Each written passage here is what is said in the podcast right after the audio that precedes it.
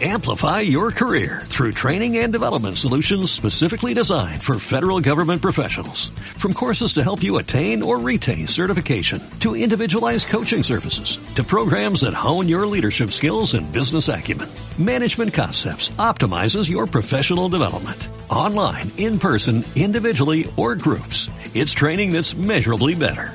Learn more at managementconcepts.com. That's managementconcepts.com.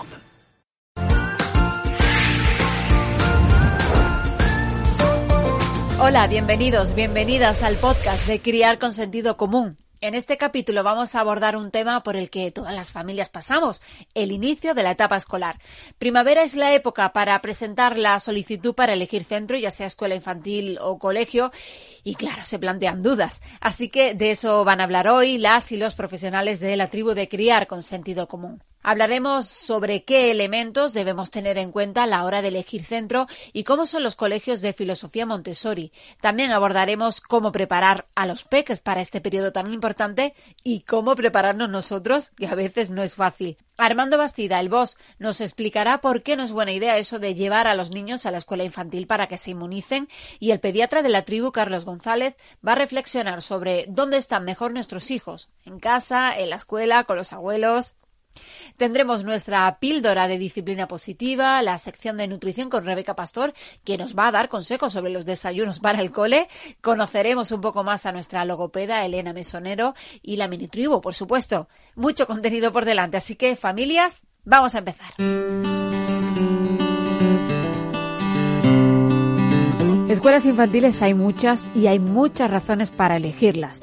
Puede que optemos por una porque está cerca de casa o cerca del trabajo, que nos guste los espacios al aire libre o de la que nos hayan hablado bien. Sin embargo, uno de los aspectos que más nos preocupan en la tribu es el momento de la adaptación. Por eso vamos a charlar con Zazu Navarro, profesional de la tribu de criar con sentido común, educadora social, experta en TEA, guía Montessori y educadora en disciplina positiva. Hola, bienvenida una vez más. Muy buenas. La verdad que al escucharte decir experta, pues más que experta, yo creo que me considero aprendiz. Y por supuesto me encanta poder compartir todo lo que, lo que aprendo. Bueno, en cualquier caso, ¿qué elementos deberíamos buscar eh, si queremos una escuela que respete los tiempos de los peques? Bueno, yo creo que el aspecto más importante que podemos tener en cuenta a la hora de buscar una escuela respetuosa es la parte emocional. Ver si tienen en cuenta sus necesidades, no solo básicas, sino también emocionales, y si se les acompaña respetuosamente con cualquiera de las emociones que puedan sentir. Mm, ya. ¿Y, cómo debería ser la adaptación respetuosa de nuestros peques a, esa escuela infantil, que es una de las grandes preocupaciones de las familias? La verdad es que cada escuela tiene su forma de, hacerlo en base a sus experiencias. Lo que sí que es cierto es que pues cada grupo de peques y cada peque en concreto es diferente y bueno, posiblemente lo que nos haya funcionado un año al año siguiente tenga que modificarse. Así que creo que cualquier periodo de adaptación siempre tiene que ser flexible a los cambios y, bueno, por supuesto, incluir a, las familias en, el proceso. Y, entonces es bueno que, los padres puedan acompañar a los hijos durante ese periodo de adaptación. En un principio creo que es bueno que la figura de referencia muestre que confía en las personas que acompañarán al peque y creo que es beneficioso que exista un contacto directo de la figura de referencia con la persona que acompaña y que eso por supuesto lo pueda ver el peque, ver que su familia confía en, ese acompañamiento. Eh, hay escuelas que siguen distintas pedagogías. Eh, ¿Qué caracteriza en concreto a las escuelas eh, Montessori? Pues a ver, se caracterizan en que las niñas y los niños tienen un papel importante que se les tiene en cuenta y bueno, de hecho las guías pasan a un segundo plano, dando protagonismo a los niños y a las niñas. Se ofrece una libertad y unos límites, esto siempre sin premios ni castigos, siempre desde el respeto, y se promueve la autonomía y los valores sociales a través de las actividades, em, de la cohesión que hay en el aula y de la mezcla de edades en la misma aula. Entonces, eh, Zazu, ¿en qué aspectos principales deberíamos fijarnos? Pues me gustaría nombrar algunos. Eh, y antes me gustaría comentar que Montessori es un apellido y que bueno, que muchas veces se utiliza sin cumplir los principios de la educación Montessori. Y el hecho de que existan materiales Montessori tampoco implica que en ese lugar pues se siga una educación Montessori. Entonces, pues cuando vamos a la escuela, que hacen las puertas abiertas o algún, encuentro que hacemos allí, lo que podemos ver que, nos pueda dar la idea de que ese espacio sí es Montessori es em, pues una serie de preguntas o también a, nivel visual observar si existe una libertad real para que los niños y las niñas puedan elegir la actividad que quieren realizar porque en los ambientes Montessori no hay un, horario de matemáticas, lenguaje, em, geografía, mm, no, más bien lo que hay es un espacio mm, donde los materiales están distribuidos por el espacio por áreas de aprendizaje, pues vida práctica, sensorial, matemáticas, lenguaje y los niños y las niñas pueden elegir libremente la actividad que quieren hacer cada día. Son tres horas ininterrumpidas de, actividad, de trabajo. Y bueno, allí la guía está, como hemos dicho antes, en, un segundo plano. Los conflictos que puedan existir nunca se resuelven con castigos y tampoco buscando culpables. Y lo que hacen, por ejemplo, en muchos ambientes Montessori es la mesa de la paz. Es un lugar donde pueden dialogar eh, las personas que tengan el conflicto y mm, bueno, también las aulas que nos encontramos en los ambientes Montessori son aulas mixtas en las que podemos encontrar niños y niñas de diferentes edades, de 3 a 6 años, de 6 a 9 años, de 9 a 12 años y pues esto tiene muchos beneficios porque se crea una especie de mini sociedad en la que el mayor ayuda al pequeño y el pequeño se, se alimenta de la sabiduría del mayor y bueno, por otra parte, eh, los ambientes Montessori, eh, visualmente, el ambiente que podemos ver está preparado a la altura de las niñas y los niños. No, no vemos pósters eh, muy altos, ni el reloj está alto, está a la altura de los peques visualmente.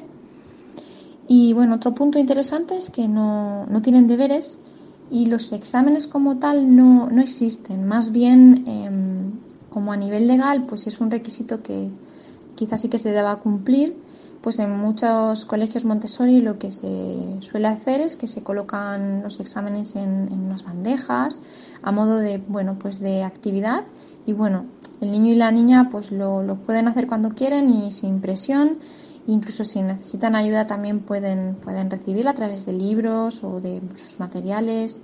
Azu Navarro, gracias por estar este rato con nosotras en el podcast de Criar con Sentido Común.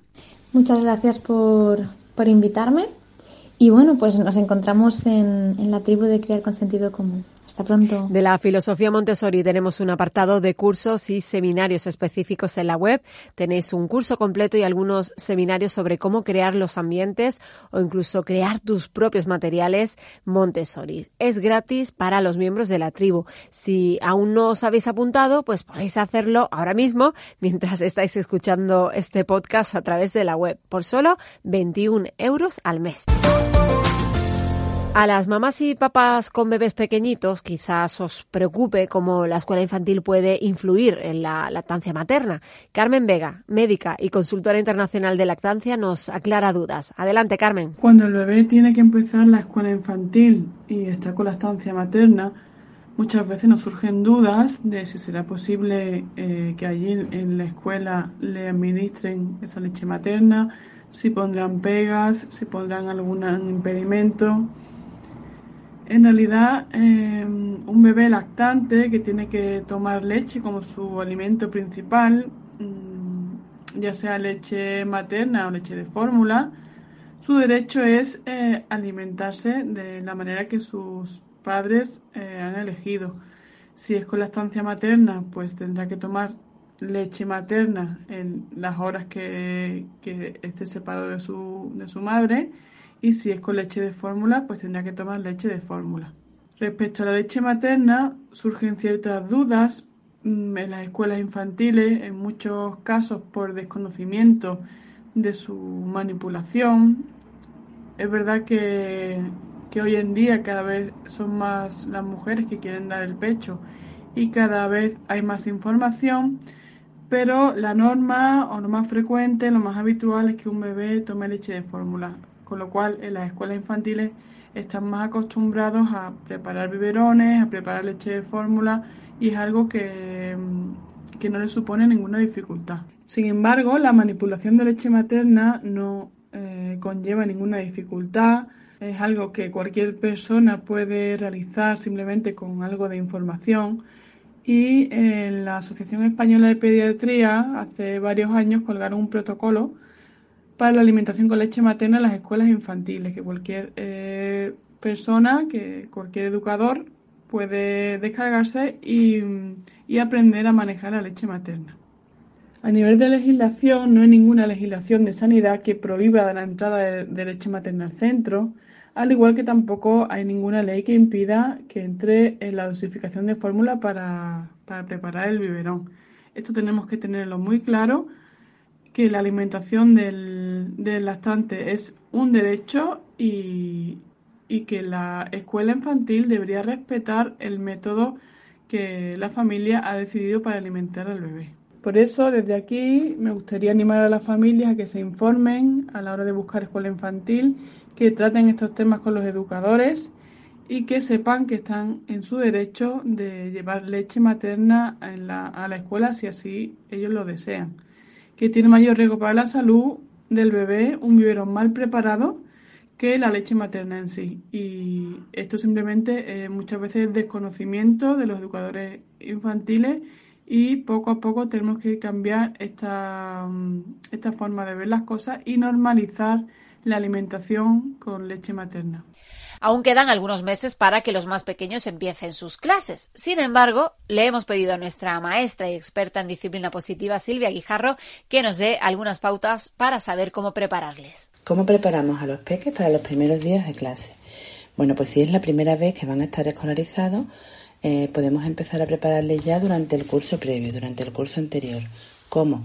Favoreciendo que tengan tantas tomas de contacto con el colegio como sean posibles si vamos a ir a la jornada de puertas abiertas y podemos llevarle, si vamos a tener una reunión con la tutora del curso próximo, mejor aún si les llevamos y pueden ya conocer a, la tutora, eh, si tienen hermanas o amiguitas en el cole eh, y podemos también un día llevarle a que les recojan o que vayamos con ellos y les enseñen su cole.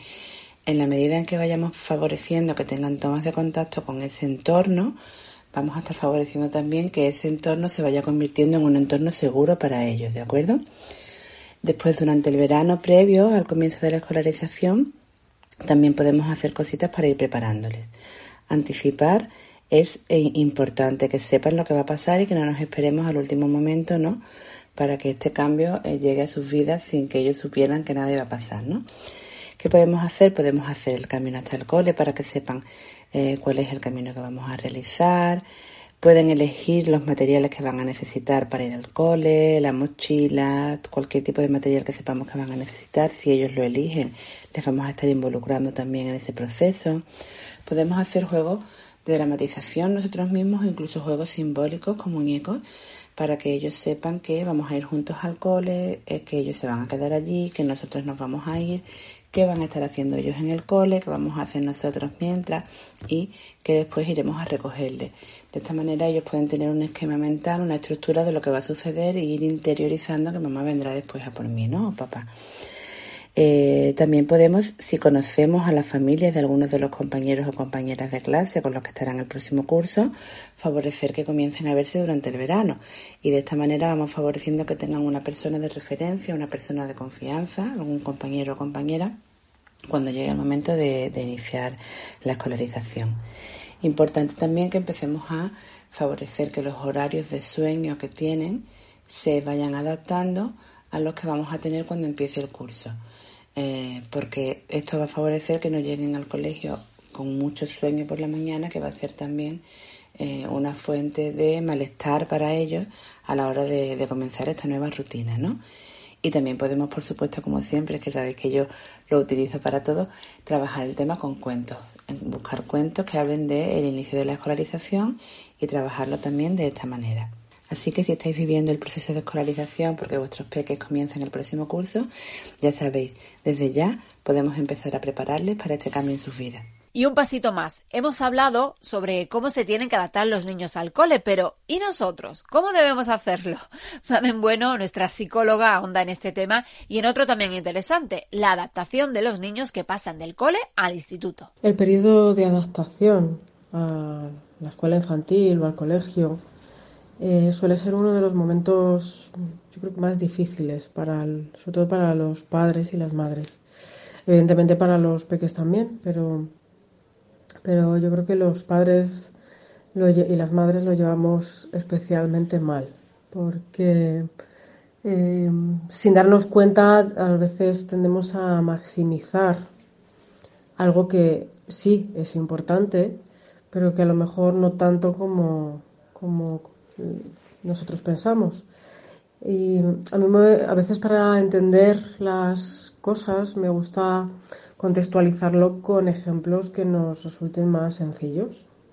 Por ejemplo, imaginemos que yo, persona adulta, voy a empezar a trabajar en un sitio totalmente nuevo, personas nuevas, y es normal que yo el primer día o los primeros días me cueste adaptarme, también en función del ambiente que haya en el lugar de trabajo.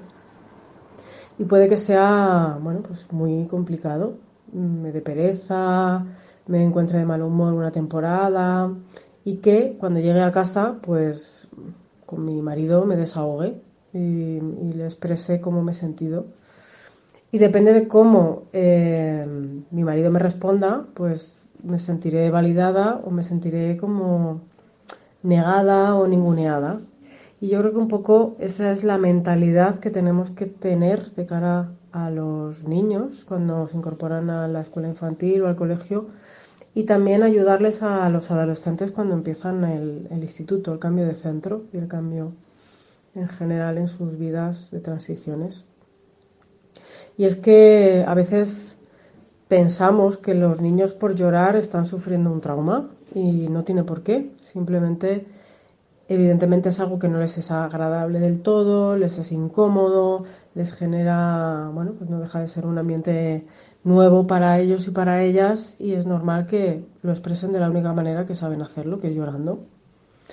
Y en función de cómo reaccionemos a ese llanto, pues no sé, esos niños o esas niñas también recibirán esa validación o esa sentirse negados o negadas.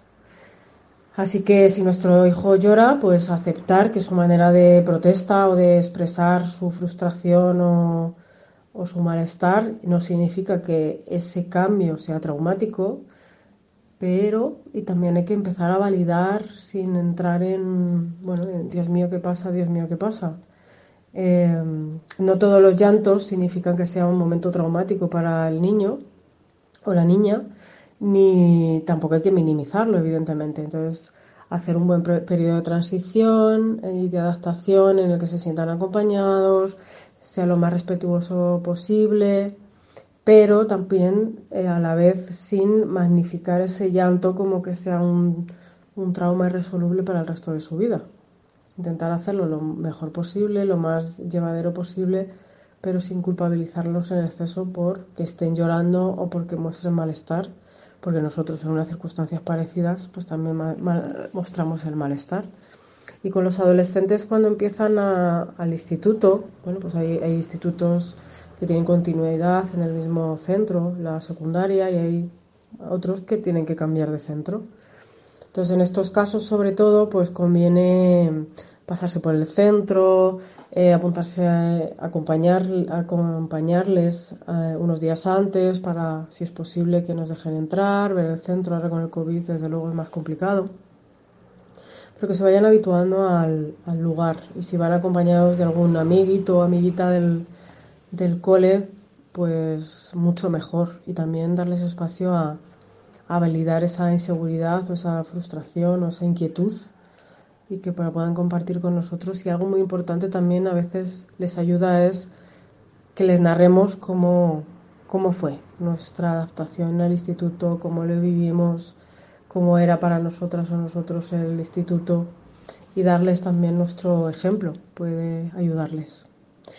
y ánimo con las adaptaciones. Besitos. Gracias, Mamen. Y mientras seguimos inmersos en la pandemia del coronavirus y en la cuarta ola, la pregunta es, ¿habrá vacuna para niños y adolescentes el próximo curso?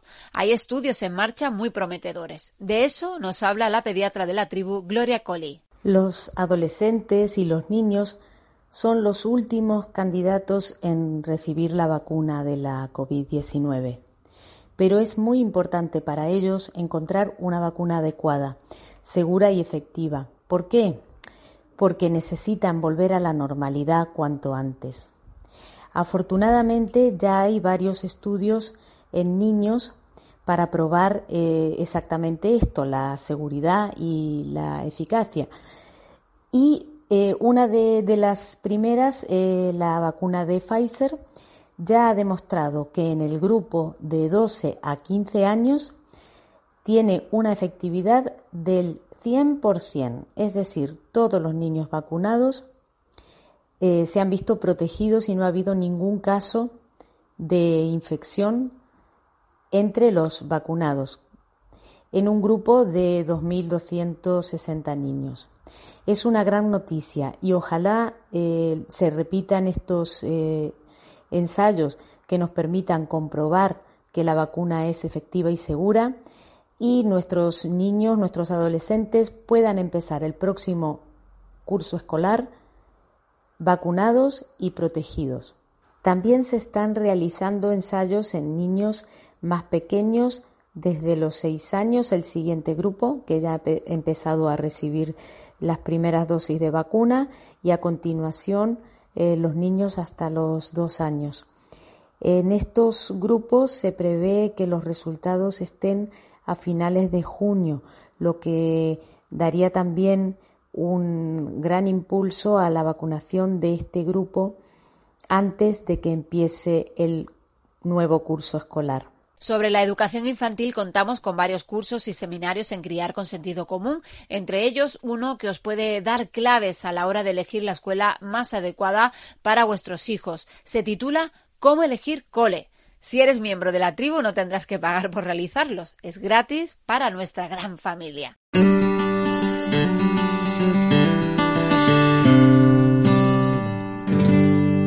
Y ahora mi momento favorito del podcast, la mini tribu.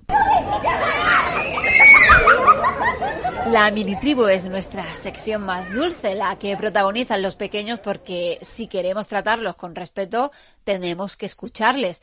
En cada episodio planteamos una pregunta que los niños y niñas pueden contestar con una nota de voz al 681005474, que es nuestro número de WhatsApp. La pregunta de hoy es muy fácil o muy difícil, según se mire. ¿Qué es lo que más te gusta de tu cole? Lo que más me gusta del colegio es educación física, porque hacemos juegos y entrenamos a la vez y así estoy más fuerte y más sano. A veces jugamos al vóley mm, y jugamos un montón de cosas muy divertidas. Y los juegos de grupo son también muy divertidos. Eso es lo que más me gusta a mí del colegio. Me gusta educación física y el recreo porque me puedo mover y estar con mi mejor amigo.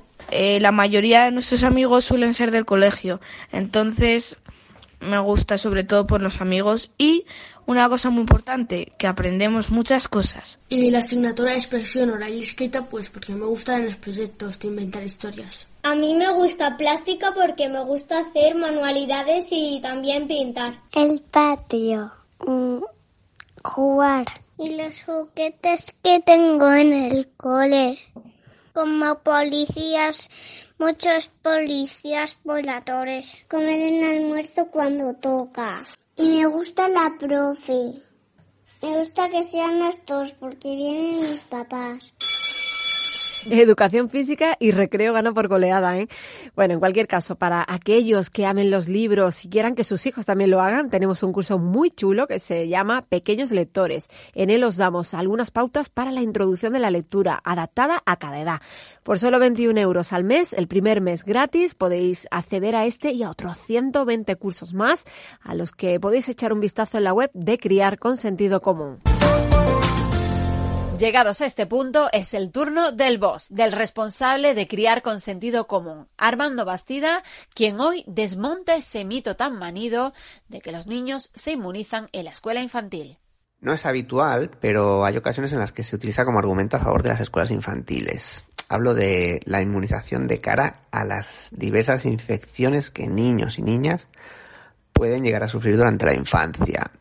Eh, es decir, hay quien considera buena idea llevarlos a la escuela infantil porque así se inmunizan, porque así van cogiendo varios virus y bacterias, enfermedades e infecciones, muchas de las cuales luego ya no las vuelves a pasar o las pasas de un modo más leve que en la primera infección.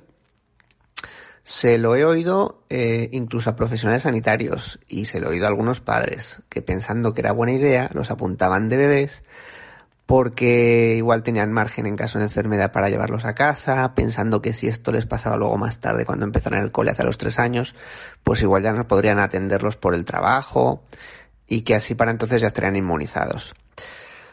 Bien, eh, la realidad es que si esta fuera la única razón para llevarlos a la escuela infantil, pues tendría que concluirse que lo ideal es no hacerlo, o sea, no llevarlos, porque el riesgo de que esas enfermedades sean graves es mayor al ser en muchos casos bebés peques que tienen que luchar contra bronquitis, eh, rotavirus, eh, resfriados, otitis eh, y tantas otras infecciones de las que se pueden contagiar y que requieren pues inhaladores, nebulizadores, antibióticos, etcétera. A veces ingreso hospitalario. Os lo cuento en datos. En comparación con los niños que se quedan en casa, los que van a una escuela infantil antes de los dos años y medio tienen más infecciones respiratorias con fiebre y otitis y posteriormente, hacia los 5 a 8 años, tienen menos infecciones. Esto no pasa igual con las gastroenteritis. La frecuencia de, los episodios de diarrea en la edad escolar es la misma, tanto si han ido a la escuela infantil como si han estado en casa. Ah, al decir esto, al decir que después tienen menos infecciones respiratorias, puede parecer entonces que sí que protege, que sí que inmuniza. Eh, bueno, sí, pero la realidad es que eh, lo que pasa, lo que está pasando, lo que sucede aquí es que las enfermedades se mueven, se desplazan. En vez de padecerlas cuando tienen ya varios años, lo que hacemos es adelantarlas a una edad más precoz. Y como he dicho, el riesgo de que se compliquen más es mayor, siendo más graves en muchos casos y siendo más largas en el tiempo algo así nos pasó en, en, casa con nuestro mayor, que al entrar en el colegio con tres años y medio empezó a enfermar más que la mayoría de los niños de la clase, porque nuestro no había ido a escuela infantil. La profesora nos dijo que, y nos lo dijo con un poco de retintín, que claro, que eso le pasaba por no haber ido a la escuela infantil y que es una de las razones por las que ella recomienda que vayan. Así que solo pudimos responderle que por suerte eran infecciones que estaban siendo en la mayoría de ocasiones leves y que no nos importaba que las padeciera ahora precisamente por eso, porque ahora eran leves y nos habíamos de alguna manera salvado de esa época en las que quizá las habría pasado peor. Ah, cuando explicamos esto, cuando yo explico esto, eh, siempre hay quien nos dice, vale Armando, o vale, mm, ¿y qué hago si no me queda otra? Si es que lo tengo que llevar a la escuela infantil. Pues oye, pues sí, sí, es que si no hay otra, no hay más que hablar. Es que si no queda otra, no hay lugar para la duda, ni hay lugar para la culpa. Ah, hay alternativas, pero entiendo que ya se valoran, que todos las valoran. Eh, una madre de día, por ejemplo, tiene una ratio mucho menor, tiene muchos menos niños a su cuidado y en consecuencia la probabilidad de contagio es menor. Y también hay que tener en cuenta que a nivel de cuidados, desarrollo, a nivel educativo, eh, pues prácticamente siempre será mejor que una escuela infantil en la que las ratios son peores. Ah, otra alternativa es un cuidador o una cuidadora, algún familiar, los abuelos o las abuelas, que a priori a, nivel de enfermedades pues será mejor. Eh, pero también es verdad que tal y como está la situación ahora, el riesgo podría ser más para los abuelos que para el peque. Por aquello de que alguien tiene que llevar a ese peque a casa de los abuelos, que normalmente somos los mayores, y entre el peque y nosotros que los llevamos a casa de los abuelos, pues podríamos promover ciertos contagios, sobre todo en esta época, pues por el coronavirus.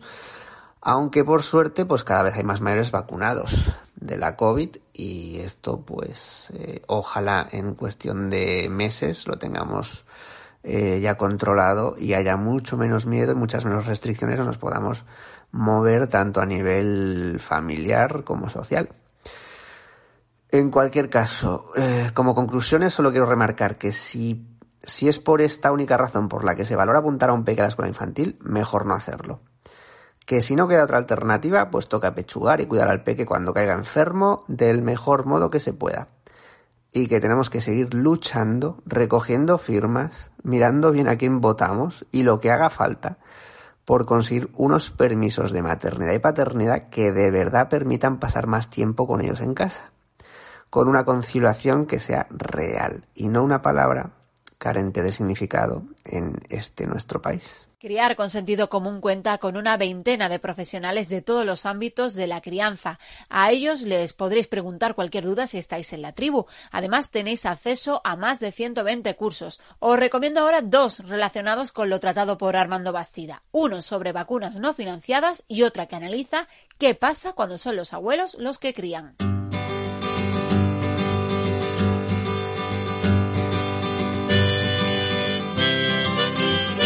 Las familias de la tribu tienen acceso a nuestros profesionales, pero estos, no obstante, atienden consultas más específicas y personalizadas en la que cada experto que necesitéis os atiende online. Son consultas que podéis solicitar a través de nuestra web. Os voy a repetir ahora el número de nuestro WhatsApp, el 681-005474. Lo recuerdo porque ahora vamos con la consulta de nuestras expertas. En este caso, las madres y padres oyentes del podcast han preguntado sobre temas relacionados con podología infantil. Responde la podóloga Belinda Basilio.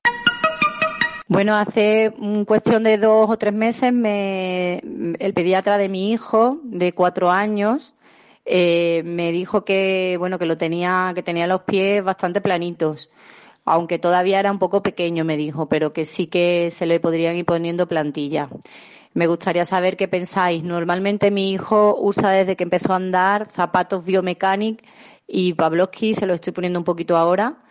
Qué tipos de zapatos serían recomendables eh, si sería bueno usar ya alguna plantilla y bueno, eso le salen rozaduras en, el, dedo chico pequeño del pie. Y otra cuestión que me gustaría preguntar, no sé si viene al caso, pero él es bastante sensible, no le gusta que le toquen los pies nada. Y bueno, me cuesta la vida cortarle las uñas de los pies porque él, le da pánico, no sé por qué, porque nunca le hice daño, pero a él le da miedo, piensa que le va a doler hablo con él, le intento persuadir de, algún modo, no sé, le, pero es imposible cortárselas. Entonces no me queda otra opción que obligarlo. En primer lugar, sería interesante que lo llevases a un podólogo para explorar, porque el tipo de pie plano, eh, a veces la huella está plana, sí, pero el pie funciona perfectamente. Y él te asesorará y te dirá si necesita plantilla. En segundo lugar, en cuanto al calzado, Biomecanis y Pavlovsky no es que sea un calzado especial, sino que es un calzado que tiene más contrafuerte que otros. Podrías utilizar cualquier zapato, eh, lo que se llama ahora respetuoso, a partir de cuatro años. Pero eso sí, si vas a hacerle una exploración podológica, es muy interesante que la persona que si te, si te prescriben una plantilla, pues te prescriba también el calzado. Es súper importante.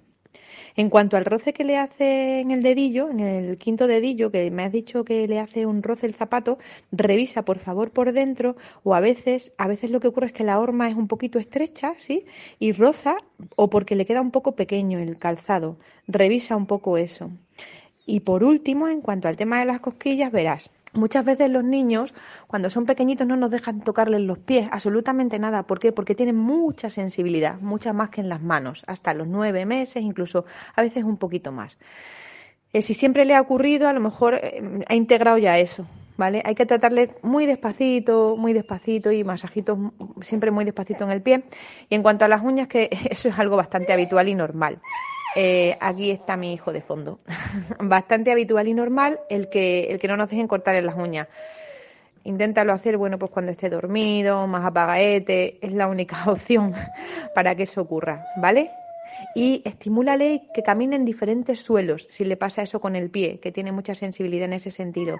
Pues que camine por césped, por arena, por piedrecitas, por suelo normal. Tengo una duda. Eh, en, en, nuestro caso, por ejemplo, que el padre tiene pies planos, yo tengo pies muy cabos, eh, ¿con qué edad conviene mirar a los niños? ¿A partir de qué edad? Y sobre todo si esto a partir de hay alguna edad en la que se pueda corregir. Muchas gracias. ¿A qué edad podemos hacer una exploración? A partir de tres años y medio que la marcha ya está establecida, ¿vale? Ya hay un choque de talón y el niño ya camina pues un poquito con unos patrones, patrones más, entre comillas, eh, normales y con más, em, mucha más autonomía y ya está más definida la marcha. El pie plano en sí, o sea, que un pie esté aplanado no significa que sea un pie que no funciona. De hecho, hay muchos pies planos que funcionan muy bien mucho mejor que un pie cabo. Entonces, si tienes dudas, eh, revisión tres años y medio, cuatro, es interesantísimo y ya te asesoran, porque si el pie plano funciona bien no hace falta hacer nada. Ahora, otra cosa es que hay algunas maniobras que hacemos y no estén todavía integradas y tengamos que ayudarle con una plantilla. Ahí sí. Incluso me atrevería a decir que a veces me dan un poquito más de miedo los pies cabos que los pies planos, por otras cuestiones. Hola, me gustaría saber si hay algún calzado más adecuado mm, de cara a los primeros pasos o lo contrario, si hay alguno que no debiéramos ponerle bajo ningún concepto. Muchas gracias. Eh, calzado para primeros pasos, si son primeros pasos, descalzo siempre descalzo. si ya la marcha se ha establecido o la marcha, mm, digamos que el niño ya da más de 10 pasos seguidos, lo sacamos por ciertos sitios, ya tiene más autonomía, es decir, que ya está empezando con la marcha debutante, ¿sí?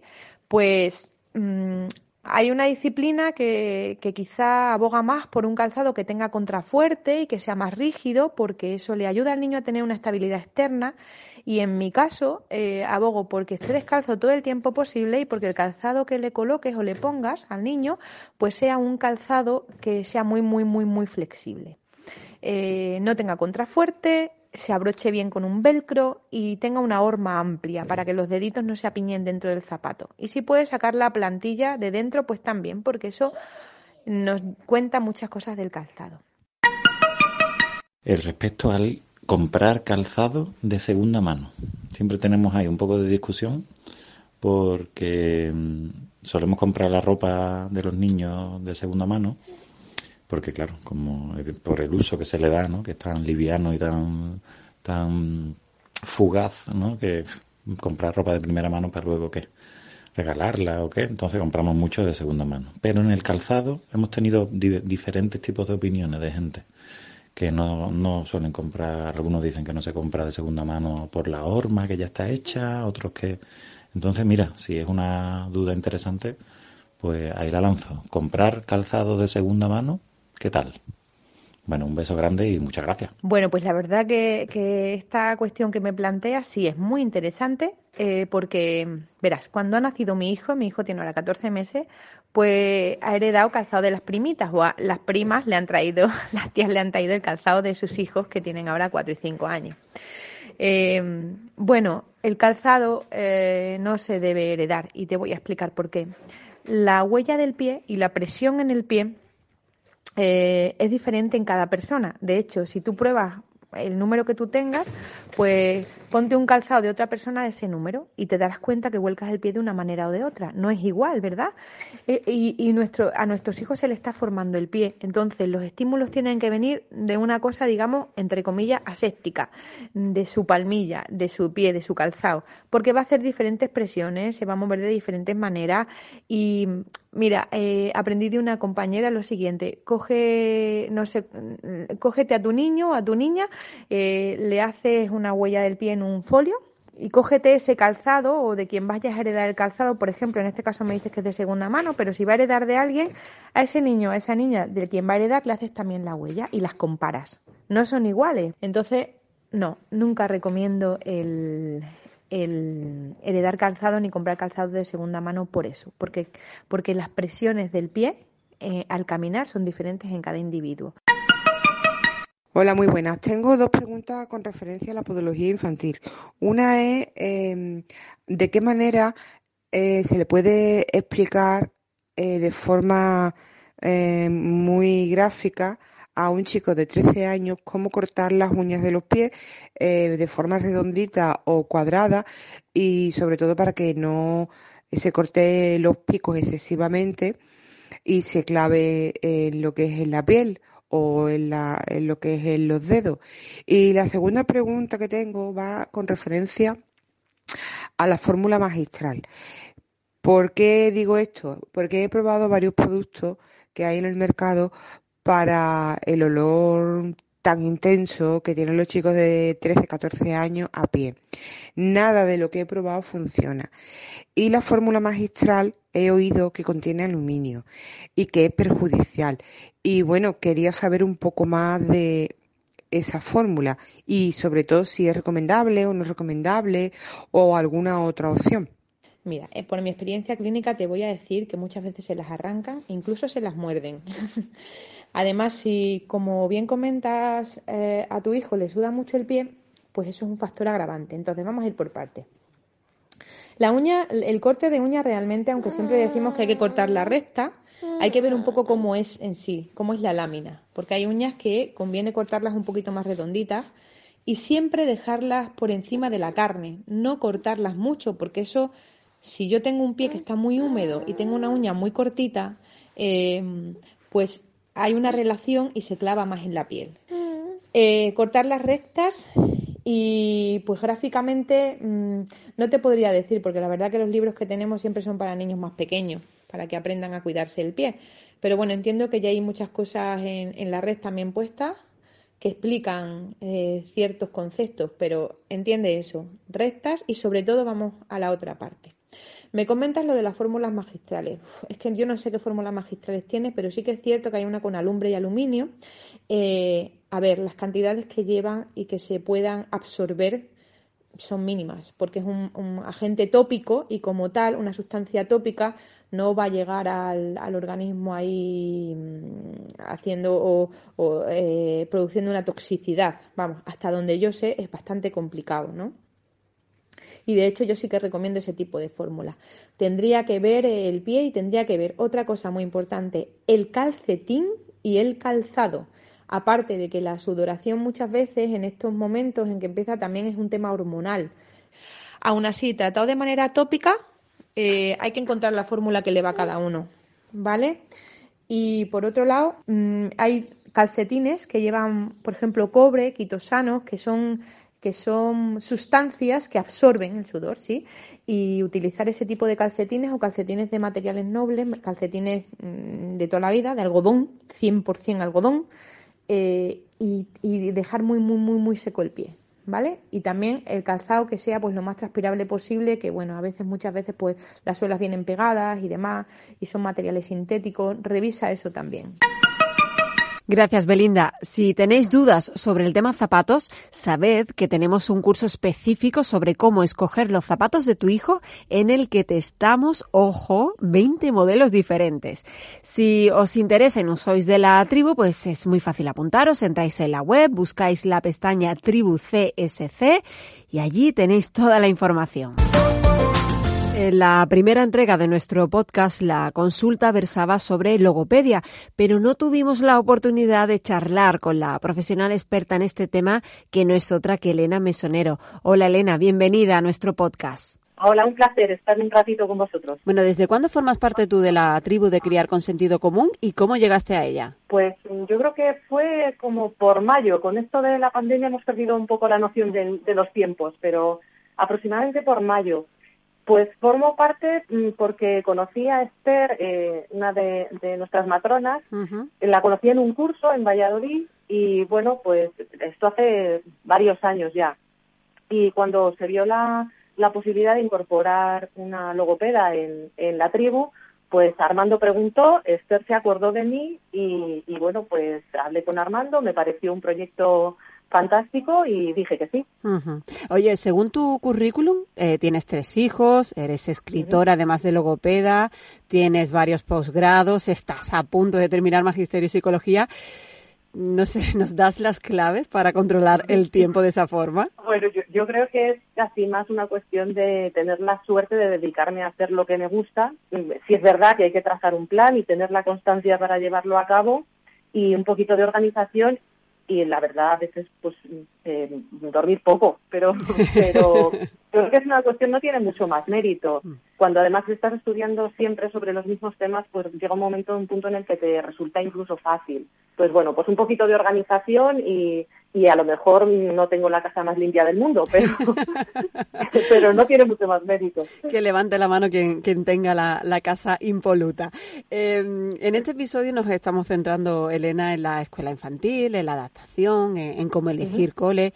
En el caso de los niños más pequeñitos y con respecto al lenguaje, ¿Qué señales debería ponernos en alerta sobre que algo pasa? Bueno, yo siempre hablo de que mm, establecemos así como el margen en los, en los 24 meses, en los dos años. Si a partir de esa edad el niño no ha empezado a, pues a decir sus primeras palabras, a, comprender órdenes sencillas, pues a lo mejor hay que estar un poco, un poco sobre aviso. Es verdad que a veces me dicen que soy muy alarmista, pero yo siempre prefiero prevenir. Hmm. Entonces, si vemos que a partir de los 24 meses el niño no empieza a desarrollar el, lenguaje, no tiene, por supuesto, que ser perfecto. Y efectivamente hay niños que empiezan un poquito más tarde, otros un poquito más pronto y no pasa nada.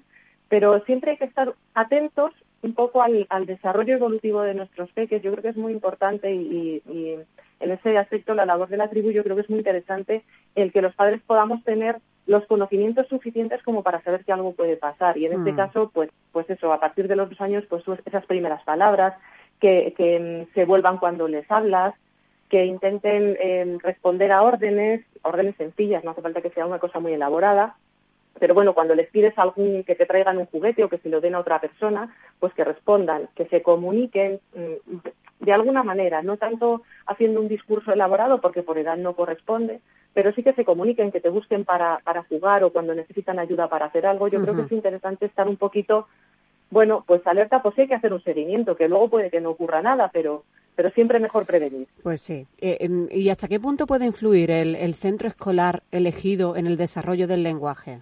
Pues en el caso de las escuelas infantiles, sobre todo en el primer ciclo de, educación infantil, lo que, lo que solemos conocer como guardes, eh, depende un poco del tiempo que pasen allí. Porque, bueno, no es lo mismo estar un par de horas que estar mm, prácticamente toda la, una jornada laboral. Y en el caso de, mm, segundo grado de, ciclo de, infantil, que, ya está a partir de los tres años, que bueno, no es obligatorio, pero casi todos nuestros peques ya suelen estar escolarizados en esa etapa, hmm. pues ahí ya sí que pasan una jornada eh, lectiva habitual. Yo creo que sí que influye.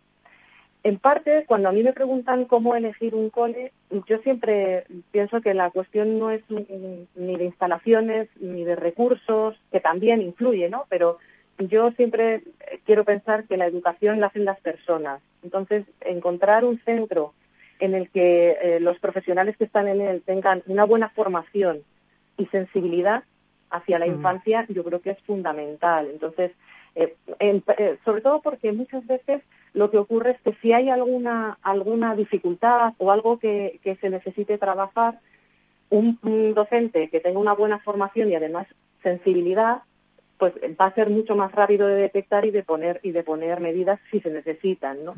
Y a nivel emocional, pues yo creo que por supuesto que los niños conecten con sus profes es, es fundamental, que los profes tengan buenas estrategias de comunicación, que sean eficaces, que respeten también un poco los ritmos y los y, y el desarrollo evolutivo de cada niño, que sepan entender su personalidad.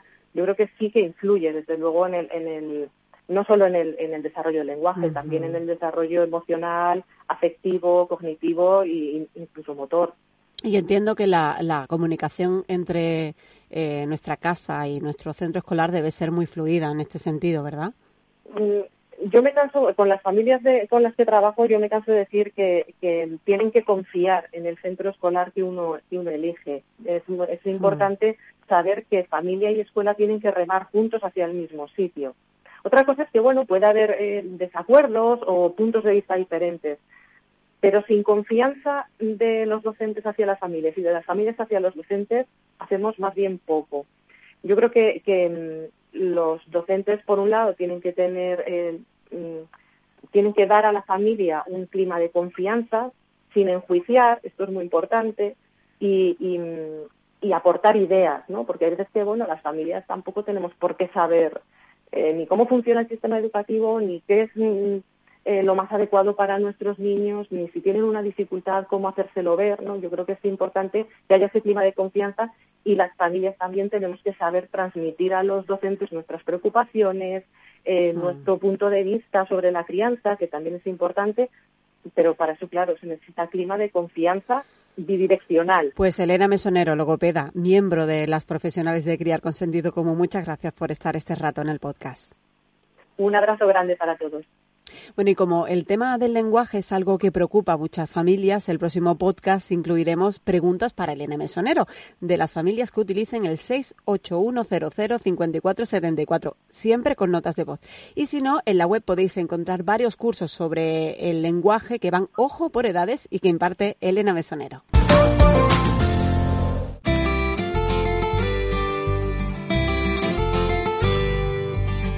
Cada una de las entregas de nuestro podcast contamos con una píldora de disciplina positiva, una filosofía que, como bien sabéis, defendemos aquí en la tribu. Hoy nuestra experta en esta materia, Silvia Guijarro, nos habla de cómo detectar si un cole es respetuoso y además cómo abordarlo con el profesorado. Hoy en la sección de disciplina positiva vamos a hablar de cómo detectar si un cole es o no es respetuoso. Bueno, lo primero que tenemos que hacer es buscar información. ¿Y dónde? Pues en el mismo colegio. Eh, normalmente eh, los colegios en sus páginas web eh, o en sus plataformas deben tener colgado su proyecto de centro, ¿vale? Su proyecto educativo. Este es un documento público, si no lo encontramos visible en ninguna plataforma podemos solicitarlo al centro. Aunque es un documento oficial y muchas veces está lleno de palabras bonitas eh, y en realidad no nos tienen por qué dar una radiografía exacta de qué es lo que después pasa en el centro, sí es cierto que ahí está recogida un poco la filosofía del centro y que nos va a eh, facilitar información que seguramente nos va a orientar sobre eh, qué tipo de educación se lleva a cabo en esa escuela. otra fuente de información muy rica van a ser las familias, ¿vale? Sobre todo si tenemos cerca a familias que tengan eh, la misma filosofía educativa que nosotros, les podemos preguntar qué tal su experiencia en el cole. Si le vamos a preguntar a familias que tengan una filosofía educativa radicalmente opuesta a la nuestra, pues esa información no va a ser tan valiosa, ¿no? Pero si en nuestro entorno hay familias que tengan a sus peques escolarizados en esa escuela y que sepamos que comparten eh, una filosofía de educación respetuosa, esa va a ser una fuente de información también muy fiable. Eh, y acudir a las jornadas de puertas abiertas que suelen realizar los centros. Este año es verdad que en muchos centros están siendo virtuales y aprovechar para eh, preguntar todas aquellas cuestiones que nos inquieten o todo aquello que necesitemos saber, ¿no?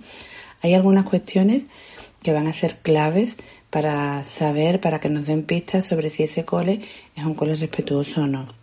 Uno de ellos es si realizan o no periodo de adaptación y cómo, si es flexible, si se adapta a las necesidades de cada peque, si se permite que las familias accedan al centro en los primeros días para que estén acompañados y puedan percibirlo como un entorno seguro.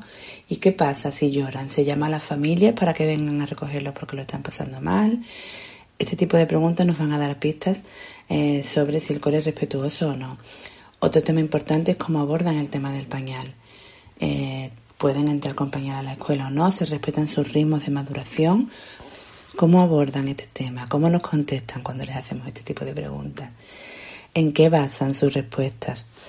Eh, importante también saber cómo trabajan, si respetan los ritmos de aprendizaje de cada peque. Aquí nos puede dar muchas pistas si trabajan por proyectos o si utilizan fichas y cuadernillos editoriales. Eh, también preguntarles cuánto tiempo están sentados, si tienen la estructura de la clase preparada para que los peques estén mucho tiempo sentados o para que puedan moverse más libremente, porque esta es una necesidad básica en esta etapa, cuántos recreos tienen, de cuánto tiempo, cómo están distribuidos. Eh, y también pueden ser importantes dentro de cómo trabajan eh, saber si inician el proceso de lectoescritura en infantil o no y cómo lo hacen. No es lo mismo ofrecer que forzar. Eh, aunque lo ideal sería que se respetara el momento de interés de cada peque y también si les permiten más hacer dibujo libre o utilizan más fichas de colorear. Otras preguntas claves que podemos hacer es, son si utilizan premios y castigos, si utilizan la silla de pensar, sistemas de caritas, estos de recompensa. Todas estas preguntas nos van a dar pistas sobre si un cole es respetuoso o no. Pero sobre todo, lo que tenéis que ver a la hora de elegir una escuela es qué es lo más importante para, para vosotros como familia, qué es lo que más pesa en la balanza y una vez que toméis la decisión, fluir con ella e intentar disfrutar del proceso de escolarización de vuestro pequeño. Si os interesa este tema de la disciplina positiva, tenemos varios cursos sobre este asunto. Hoy os recomiendo el de límites con respeto, aunque hay más que también podéis realizar gratis si formáis parte de la tribu. Nos toca ahora meternos en la cocina. Sí, es la hora de nuestra dietista nutricionista Rebeca Pastor. En esta ocasión, y ya que hablamos de colegios, le hemos pedido ideas y consejos para preparar buenos desayunos y almuerzos para nuestros hijos. Adelante, Rebeca. Buenos días, familias de la tribu de criar con sentido común. Bueno, que me he dado cuenta de que todos los que tenemos niños que ya van al cole, ay, ay, ay, tenemos una actividad común entre todos nosotros y es la preparación de los almuerzos para el cole de nuestros hijos. Así que digo, hoy, hoy voy a hablar de eso que me parece muy importante. A ver, algo imprescindible que no puede faltar en los almuerzos de nuestros niños es el agua tenemos que llevar siempre una botella de agua. Ideal, que sea reutilizable, por favor. Es importantísimo que los niños lleven agua para hidratarse, ya sea en el recreo o a lo largo de la mañana. Pero la botellita de agua es la base de la hidratación de los niños. A por ella. Vamos a ver, en muchos coles proponen fruta, el día de la fruta. Oye, el día de la fruta o la semana de la fruta es imprescindible que tengamos en cuenta y que motivemos a nuestros hijos con diferentes formatos de fruta, pero que puede incluirse todos, todos los días, ¿de acuerdo?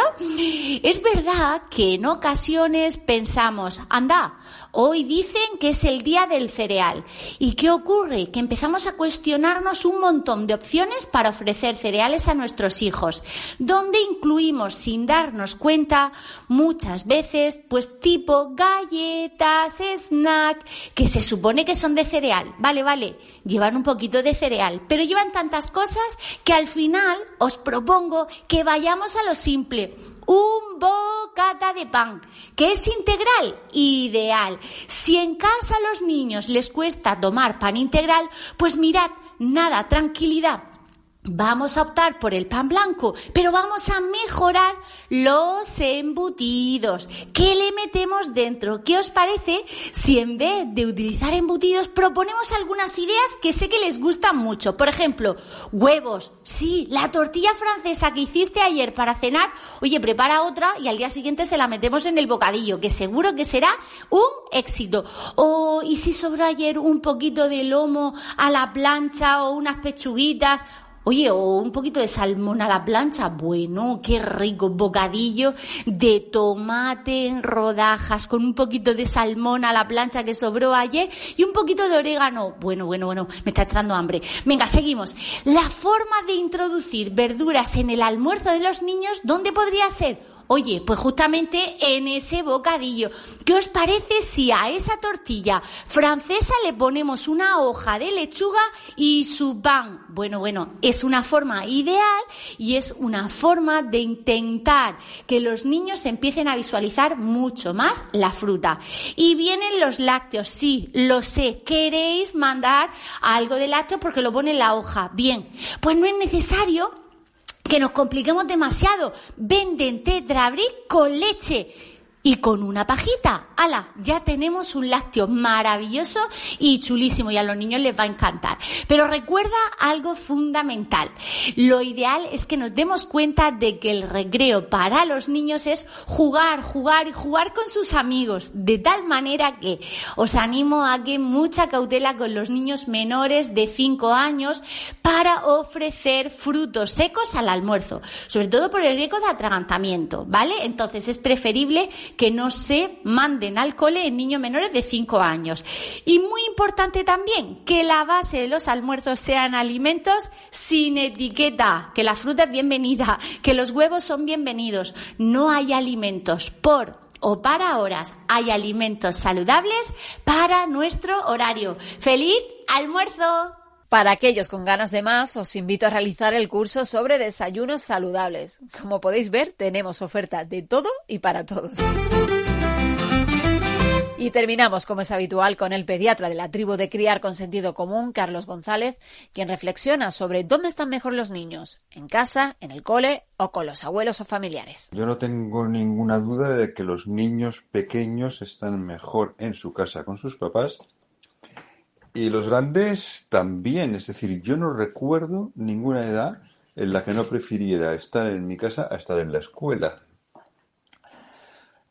Eh, bueno, para los mayores, pues la escuela es necesaria porque tienen que aprender una serie de cosas. Los pequeños aprenden mucho más en casa que en la escuela y el único motivo por el que existen guarderías es porque tenemos un permiso de maternidad demasiado corto y una organización laboral que impide a los padres cuidar a sus hijos personalmente. ¿Y qué hay que hacer? Pues seguir luchando para conseguir que nuestros, nuestros permisos de maternidad se empiecen a asemejar un poco a los del norte de Europa. Y mientras no se consiga eso, pues las familias que puedan, pues pueden optar por gastarse su dinero en estar unos meses con su hijo. Ya sé que no todo el mundo se lo puede permitir, pero mucha gente sí que se lo puede permitir. En estos momentos me parece que tenemos cuatro o cinco millones de, parados y la gente sobrevive. Y ya con la crisis anterior escuché, bueno, como siempre escucho a muchas madres diciéndome aquello de que, de que tienen que dejar al niño en la guardería con cuatro, con cinco meses, que van a llorar ellas más que el niño, que es horrible, pero que claro que no hay más remedio. Y al cabo de unos meses quebraba la empresa y la gente sobrevivía. Es decir, que en realidad sí que había más remedio. Lo que pasa es que quizá no lo habíamos buscado con suficiente ahínco. Bueno, pues si, si realmente es absolutamente imposible que un niño pequeño quede al cuidado de sus padres, pues desde luego siempre va a estar mejor con sus abuelos o con otros familiares o con una persona que le pueda cuidar personalmente que en una guardería y más teniendo en cuenta que nuestras guarderías tienen el récord europeo de niños por, por cuidadora, que en la mayoría de los países el máximo legal son tres o cuatro bebés por cuidadora y aquí son ocho. Y sube a, me parece que son trece a partir de los doce meses cumplidos. No me imagino si yo, si yo tuviera octillizos, no sería capaz de cuidarlos a todos. ¿Qué, clase de, de, supermujeres creemos que son las profesoras de guardería que son capaces de cuidar a ocho bebés? Y encima la gente piensa que los bebés así aprenderán hábitos y estarán estimulados y no sé qué. Entonces, pues mejor si puedes tener una persona de confianza que te lo cuida en casa, mejor si lo pueden cuidar los abuelos, a lo mejor tienes alguna amiga, algún, alguna cuñada en paro que te pueda cuidar a los niños. Eh, y claro, pues sí, los niños están mejor con los abuelos y su atención personalizada, pero también hay que tener en cuenta que no todos los abuelos tienen la misma capacidad, ni las mismas ganas, ni la misma edad, y que francamente mm, se está abusando en muchos casos de los abuelos. Hay abuelos felices, encantados de poder cuidar a, sus nietos y, a los que eso, digamos, le, le da la vida y la alegría, pero también hay muchos abuelos sobrecargados de trabajo, teniendo que madrugar, teniendo que dedicar muchísimas horas, cuidando a niños demasiado pequeños que ayudan todo el rato y que, y que exigen mucho trabajo. Y es triste decirlo en estas circunstancias que estamos viviendo ahora. Ha habido también abuelos a los que durante unos meses se ha tratado como, como si fueran peligrosos apestados. No te acerques al niño, no toques al niño y de pronto poco menos que se les ha obligado a cuidar cada día al niño. ¿Cómo, cómo podemos justificar eso? Pues así terminamos esta nueva entrega del podcast de Criar con Sentido Común. Os esperamos en el próximo. Adiós, tribu.